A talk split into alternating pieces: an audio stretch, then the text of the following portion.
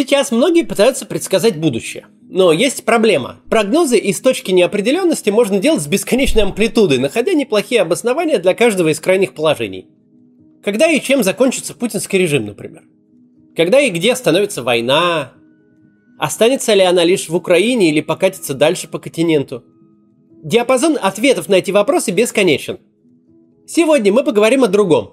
Сегодня мы покажем два последствия войны для России – которые точно будут, без относительно развития событий.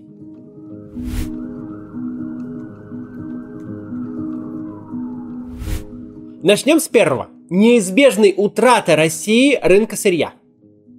Что такое Европейский Союз, который потребляет сейчас большую часть нашего сырья? Это 447 миллионов человек или примерно 5% мирового населения. Это 18 триллионов долларов ВВП в 2020 году или пятая часть всей мировой экономики.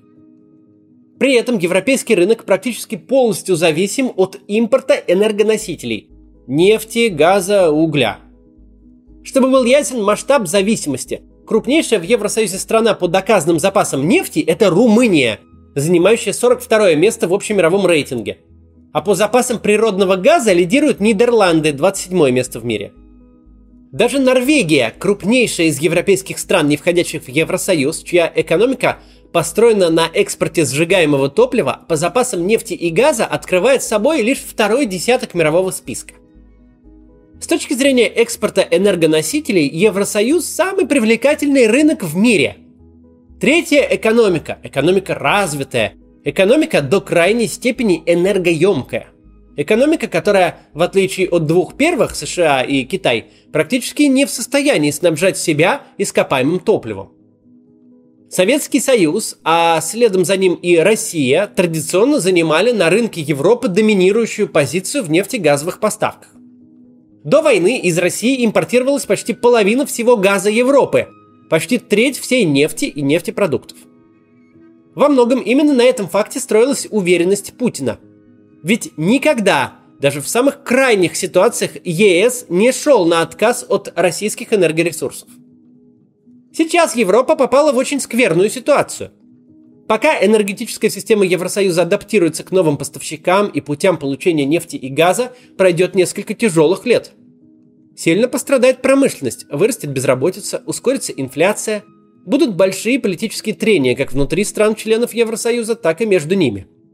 Потребуются макроэкономические инвестиции для того, чтобы демонтировать и заменить чем-то другим ту систему, которая выстраивалась десятилетиями – макроэкономические же суммы пойдут на компенсацию всем, кто от этого пострадает.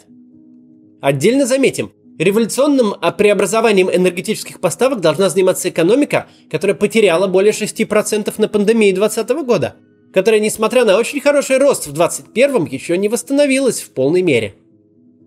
Но также совершенно очевидно, те, кто поможет Европе сейчас, кто придет в Евросоюз со своими танкерами, цистернами, бочками, а после трубопроводами, хранилищами и насосными станциями, кто проинвестирует в снабжение Европы своими энергоносителями, тот останется на этом рынке до тех пор, пока человечество вообще использует ископаемое топливо. На рынке, напомню, на всякий случай размером в 20% мировой экономики, где один из самых высоких в мире уровней индустриального развития и почти полная зависимость от энергетического импорта. Да, Европу ждут несколько непростых лет, но за эти несколько лет произойдет дележ российского наследства между сырьевыми компаниями и странами-экспортерами нефти и газа. Кто откажется от королевского подарка Владимира Путина? Тут без малого половина от крупнейшего в мире импортера сырья рыночный вакуум, куда можно прийти навсегда и обеспечить себя нескончаемым и стабильным потоком денег. Дележ этого наследства – очень богатого наследства уже начался. Россия уже лишилась трети своих европейских газовых поставок. Ее доля в европейском потреблении снизилась с 45% в апреле 2021 года до 31% в апреле 2022. Доля эта испарилась не в воздух. Это миллиарды долларов, которые заработал кто-то другой. Владимир Путин и его окружение живут в мире абсолютного примата денег и сиюминутной выгоды. Окружающий мир для них – это советская карикатура на капитализм. Это незнайка на Луне, где жадный буржуй никогда не упустит свою зеленую бумажку. Где слова и дела не то что противоречат друг другу, но живут раздельно. где европейские политики помелют, конечно, языком, а корпорации выкажут, конечно, свое фи, но э, все как миленькие продолжат сотрудничать и покупать газ, потому что бизнес есть бизнес.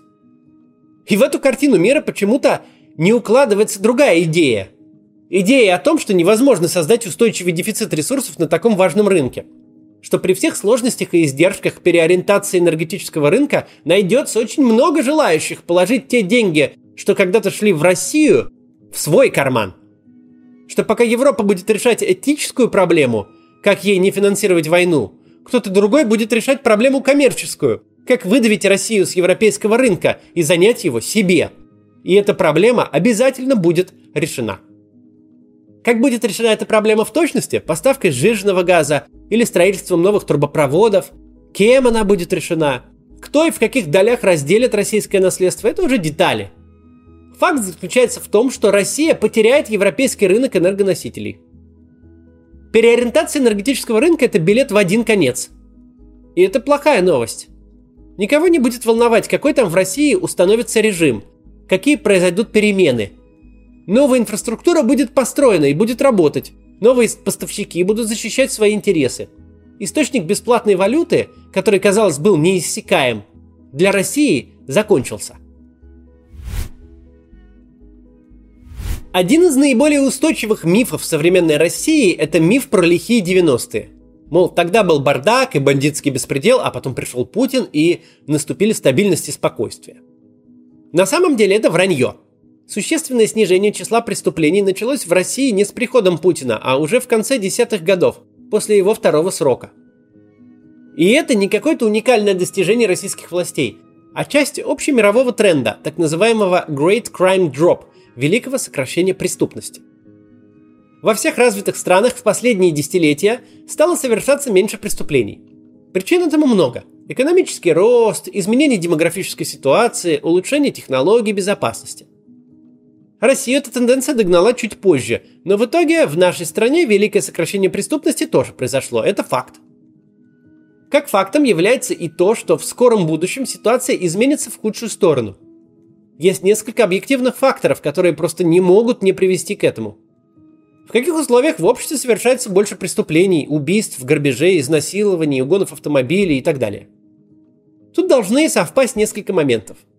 Довольно много людей, готовых пойти на преступление в силу своих личностных качеств, должны присутствовать. Их мотивация совершить преступление должна быть.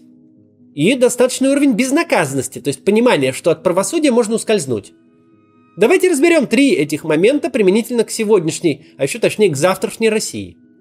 В войне участвуют сотни тысяч военнослужащих. В основном в силу понятных причин это молодые мужчины в возрасте 19-20 лет. Чаще всего у них нет никакого образования и понимания, чего они хотят в жизни. Прямо сейчас они получают жуткий травмирующий опыт участия в боевых действиях. Однажды все эти молодые люди вернутся домой, где столкнутся с полнейшим равнодушием со стороны государства, по приказу которого проливали кровь. Обещанных льгот и выплат они, конечно же, не получат. Или получат какие-то копейки. Особенно тяжело будет тем, кто стал инвалидом. Им светит жалкое существование на нищенскую пенсию в среде, абсолютно не приспособленной для людей с ограниченными возможностями. К сожалению, в России даже выйти на улицу для инвалида уже подвиг и преодоление полосы препятствий. Можно представить, какое представление о мире сложится у этих людей. Ты возвращаешься с войны, несправедливой и преступной, где ты никого ни от кого не защищал, но наоборот был агрессором. А ведь многие из тех, кто сейчас воюет в Украине, понимают это лучше нас с вами. Так вот, ты возвращаешься в мир, которому на тебя наплевать. В свой небольшой провинциальный город, где и раньше-то никакой работы не было, а теперь и вовсе остановилось последнее предприятие. При этом ты ничего не умеешь, кроме как убивать и грабить. Довольно очевидным способом выжить кажется объединиться с такими же ветеранами, как ты, и заняться добычей средств к существованию преступным путем. Твоему примеру вскоре последуют и другие. Например, работники тех самых остановившихся предприятий, которым как-то нужно кормить семью. Этот феномен послевоенного потерянного поколения прекрасно зафиксировали писатели первой половины 20 века, прежде всего Ремарк – да и наша страна видела что-то подобное в 90-е годы, когда ее заполнили ветераны сначала афганской, а затем чеченской войны. Теперь перейдем ко второму пункту, про мотивацию. Если развитие экономики делает преступность менее привлекательной, то экономический спад, наоборот, ведет к увеличению числа преступлений. Каждый человек так или иначе взвешивает за и против, собираясь что-то сделать. Есть, конечно, те, кто предпочтет карьеру криминального авторитета любой другой, но таких людей подавляющее меньшинство во всех обществах. Как пел Виктор Цой, тот, у кого есть хороший жизненный план, вряд ли будет думать о чем-то другом. Если у вас есть нормальная, интересная работа, перспективы роста, оплачиваемый отпуск и медицинская страховка, маловероятно, что вечером вы пойдете грабить ларек на вокзальной площади, рискуя оказаться за решеткой или даже схлопотать пулю от полицейского патруля. Российская экономика, торпедированная санкциями, в обозримом будущем расти не будет, а будет сокращаться. Частные инвестиции продолжат сворачиваться – Практически единственным вариантом хоть как-то заработать на хлеб станет работа на государственные и окологосударственные структуры со всеми известными атрибутами. Зарплата, сопоставимая с прожиточным минимумом, перспектива десятилетиями просидеть на одной должности, бессмысленная бумажная волокита и так далее. А параллельно будут появляться намного более простые возможности заработать нечестным путем.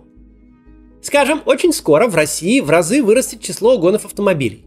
Причем автомобилей довольно старых, их, как правило, никто уже не страхует, да и дорогие противоугонные системы на них э, ставят редко. Дефицит запчастей отлично создаст мотивацию такие машины угонять и разбирать. То же самое и с квартирными кражами. Последние годы количество подобных преступлений неуклонно сокращалось. Ну, потому что довольно глупо рисковать свободой и вламываться в квартиру, чтобы найти там телевизор и микроволновку, которые можно по дешевке купить на Авито примерно за два щелчка мышкой. Но опять же, по мере нарастания дефицита и самой техники, и запасных частей, и денег для того, чтобы ее купить даже на Авито очень задешево, мотивация стать домушником будет возрастать. Наконец, третий пункт про неизбежность наказания.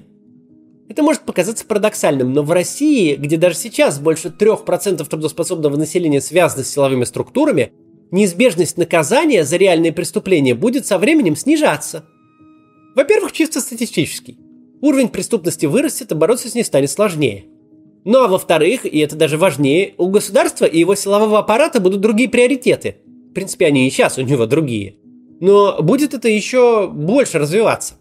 Их главной задачей станет сохранение режима от новых и новых рисков. Когда 7 лет дают за произнесенную вслух критику войны, это достигает своей цели. У нормальных, умеренно настроенных людей это вызывает шок, желание все бросить, уехать подальше и никогда не заниматься политикой, никогда не баллотироваться даже в муниципальные депутаты и вообще про все это забыть. Собственно, ровно этого и добиваются авторы показательно жестоких приговоров. Граждане, желавшие сменить власть через законные институты, пугаются, теряют мотивацию и эмигрируют, по-настоящему или э, эмоционально, внутреннюю эмиграцию. Но эта поляна долго пустой не будет – рано или поздно на ней начнут прорастать совсем другие цветы. Не придуманные эшниками из-за поста ВКонтакте экстремизм, не высосанные из пальца террористы, а самые настоящие. Те, кто не боится рисков. А чего бояться, если за слова уже больше дают, чем за убийство? По мере закручивания гаек и ухудшения экономической ситуации, борьба дряхлеющего режима за выживание будет отбирать у этого режима все больше силовых ресурсов. Делом депутата Горинова, которого посадили на 7 лет за то, что он высказал несогласие с войной на заседании Красносельского муниципального совета, занимались 9 следователей, из них 6 по особо важным делам. Над анализом его речи работали 5 экспертов. Политические процессы требуют колоссальных ресурсов. И все эти ресурсы будут отвлечены от реальных уголовных дел.